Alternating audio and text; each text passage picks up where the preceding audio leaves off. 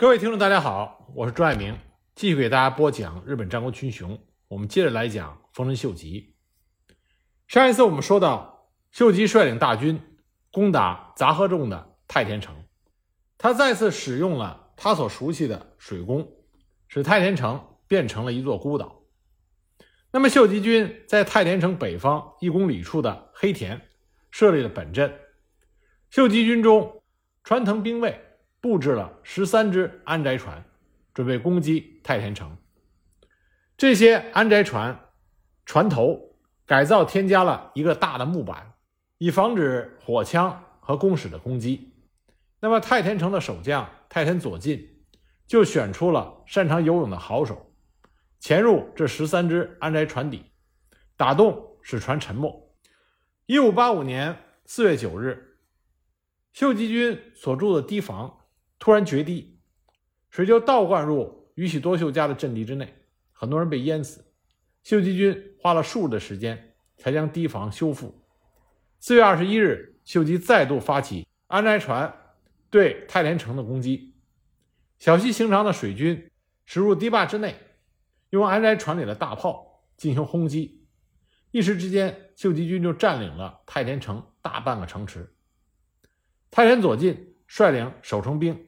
以火枪进行防守，秀吉军遭受了比较大的损失，只好撤退。太田城守了一个月，物资渐渐的缺乏，所以士气开始衰落。太田左近因为秀吉的水攻围困之法兵粮用尽，所以他命令岛田新三郎去跟丰须贺正胜传达愿意以自己的性命换取太田城五千守军的存活。丰区贺正胜就将这个要求转达给了秀吉，秀吉表示同意。但是呢，除了太田左近的命，秀吉还要五十二名杂贺众、五十二名主要骨干的性命。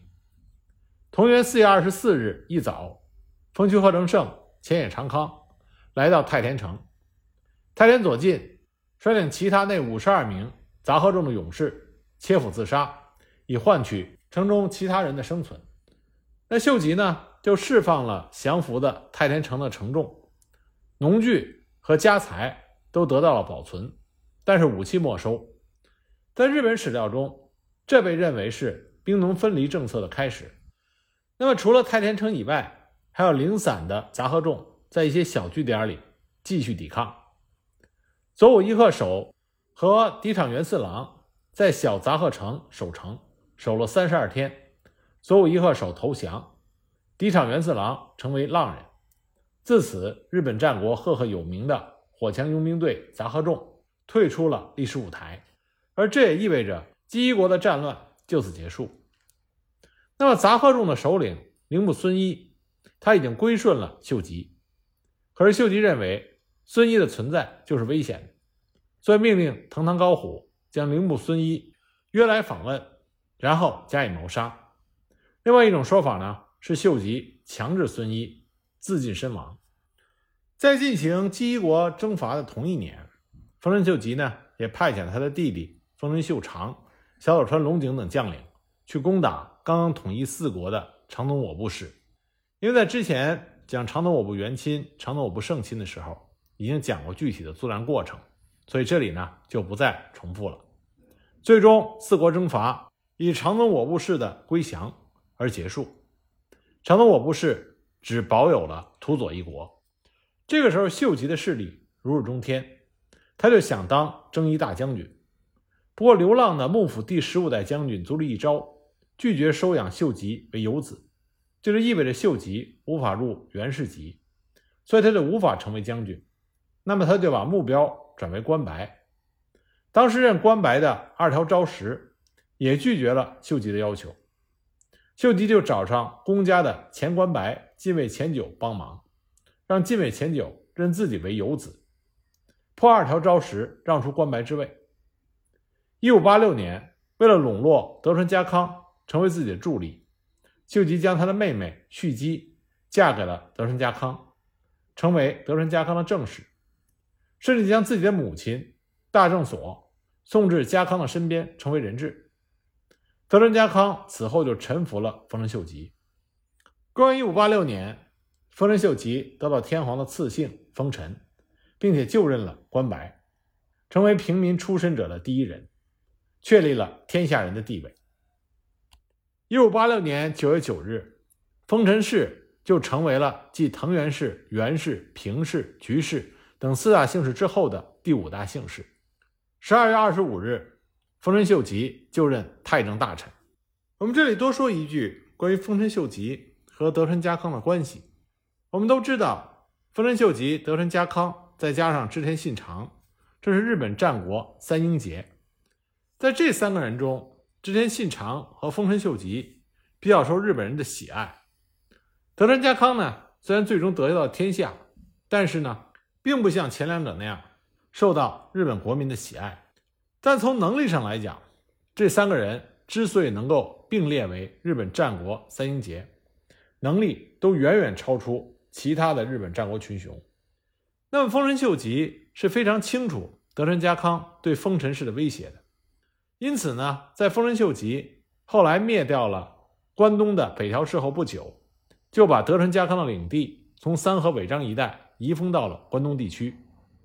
他的打算无非是出于对德川家康的不信任，因此呢，就把他调离自己身边远远的，从而避免德川家康对自己继承人的威胁。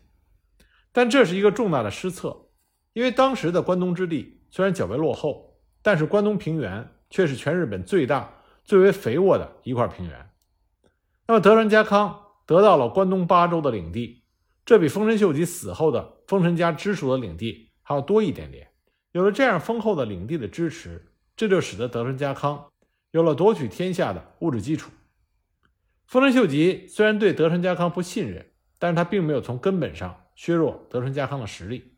不过，丰臣秀吉没有对德川家康将他置于死地的根本原因。这和日本战国时期的政治制度有很大的关系。日本是一个南北狭长的岛国，多山地少平原，从而使得日本的地方很容易形成割据。日本的地形特征也使得日本很难成为一个中央集权的国家。虽然丰臣秀吉统一了全日本，但他只是形式上的统一，和我们中国秦始皇平定六国的统一是不一样的。无论是丰臣秀吉。还是德川家康的统一日本，更多的是一种形式上的统一。日本的状态仍然是政出多藩，各藩的武士也只效忠于各藩的藩主。名义上的太阁也好，征夷大将军也好，实质上只不过是大明中选出的领导者而已，并不是大明效忠的君主。丰臣秀吉也是要通过将母亲押为人质，把妹妹嫁给德川家康，来换取。德川家康的臣服，对其他大名的控制也不过是名分上迫其臣服而已，让他们承担相应的义务，并没有在实质上改变大明割据的状态。那么这种制度下的国家有着多方面的制衡力量，所以在这种制度下就会比较注重信用，因为违背信用的代价实在是很大。德川家康既然已经臣服于丰臣秀吉，只要家康没有重大的把柄被秀吉抓住。那么秀吉是没有任何的名分去除掉德川家康的，而这种名分是号令大明诸侯的道义和法理。如果丰臣秀吉不顾一切的除掉德川家康的话，那么在日本这种制度土壤上就会滋生出更多的德川家康来，包括像毛利家、岛津家、上杉家、伊达家都有可能成为潜在的德川家康。那么秀吉和家康在小牧长久手。合战中交过一次手，这让秀吉意识到家康是一块非常难啃的骨头。如果他倾全力平定德川家康的话，那么丰臣家也会损失惨重。那么那个时候，即使成为胜利者，丰臣家也会变成羸弱不堪，不但有可能丧失霸主的地位，而且很有可能被其他的大名联合起来所消灭。当然，另外一个次要原因呢，是丰臣秀吉晚年的时候已经把目光转向了大明。试图通过征服大明而奠定对其他大明的绝对优势，也正是因为这些主要原因和次要原因，丰臣秀吉没有置德川家康于死地。公元一五八六年，大岛宗麟向丰臣秀吉请求支援，那么秀吉呢就派遣了秀长率领大军攻击岛津氏的支城。关于丰臣家和岛津氏的作战，我们在讲岛津家的时候已经具体讲过了，这里呢就不再重复。岛津家最后向丰臣秀吉降服，战后呢，岛津氏被分配到了萨摩、大禹、日向三国。公元一五八九年，丰臣秀吉下令全日本的大名讨伐北条氏。那么一五九零年的三月一日，他亲率大军向北条氏发动攻击，这就是著名的小田园征伐。我们在讲北条氏的时候，给大家具体讲过。最终呢，北条氏被丰臣秀吉所灭亡。战后，秀吉为各大名分封了新的领土。一五九一年，澳洲大名独眼龙伊达正宗主动来请降，日本三岛、本州、四国、九州短暂的达成了统一。不过，丰臣秀吉统一日本的最后一个对手，并不是那些赫赫有名的强力大名，而是一位叫做九户正实的战国人物。而这场丰臣秀吉人生中最后的一次日本国内战争。是发生在一五九二年，那么这场战争的名字，史料中称之为九户正实之乱。九户正实呢，他是九户家的家主，九户家是陆奥南部家的家臣，而且是重臣。那么九户正实一直是帮助南部家第二十四代家主南部晴政扩大势力，深得晴政的信任。不过晴政收了一个养子。作为继承人，叫南部信直。不过，在收了信直作为养子之后不久，他的儿子晴继出生了。那么，南部晴政与养子南部信直的关系就恶化，南部一族的内部就起了纷争。南部晴政去世之后，他手下的家臣团就分为了晴继派与信直派，相互之间斗争不断。那九户正实是支持南部晴继的。就没想到，在南部晴政的葬礼归途中，晴继被暗杀了。那九户正实就主张娶了晴政女儿的自己的亲弟弟九户实亲，也有成为继承人的权利。但是家臣团的会议决定让南部信直成为家主，但是九户正实坚信正是南部信直杀死的南部晴继，所以呢，他坚决的反对让南部信直作为新的家主。最后呢，九户正实甚至宣称我才应该是南部家的家主，而他也开始了对南部主家的反抗。九户正实的确有作战的才能，南部信直完全不是对手。不过信直看准了大势，他向秀吉请求援助，而丰臣秀吉刚刚颁布了总务司令，要求天下诸位大名相互之间不能再私自发生领土战争。而九户正实这种擅自出兵攻打南部氏的举动，也深深激怒了丰臣秀吉，所以丰臣秀吉居然派了六万大军对九户正实进行征伐，领军的是浦生世乡和景义执政这些久经战阵的猛将，那他们就包围了九户正实的居城。不过九户正实呢也极为悍勇，他以五千兵力就与秀吉的大军展开了攻防战。坚持抵抗，不过因为实力上过于悬殊，而丰臣家呢也派出了九户氏的菩提寺的和尚作为使者，给出的条件是：如果开城归顺的话，那么就赦免女性、孩子和士兵。九户正实也知道抵抗下去是没有希望的，所以就选择了投降。没想到丰臣秀吉并没有承认自己的那个约定，开城之后。丰臣军就残杀了九户城内的所有人，而九户正实被送到了丰臣秀次的本镇，在那里被斩首，享年五十六岁。九户正实之乱被平定了，而丰臣秀吉也完成了日本名义上的统一。为什么织田信长、丰臣秀吉、德川家康被称之为日本战国三杰呢？这是因为信长先让处于分裂状态的日本。看到了统一的曙光，而秀吉完成了统一日本的大业，并且进行了一系列巩固统一、开基建制的举措，而德川家康继承了秀吉遗留下来的统一大业，让日本作为一个统一的国家继续向前发展。那么，丰臣秀吉为什么能够成为信长的继承人？完成了统一日本的大业呢？首先，丰臣秀吉他很聪明，他尽量的争取统治集团内可以争取的力量，减少伤亡。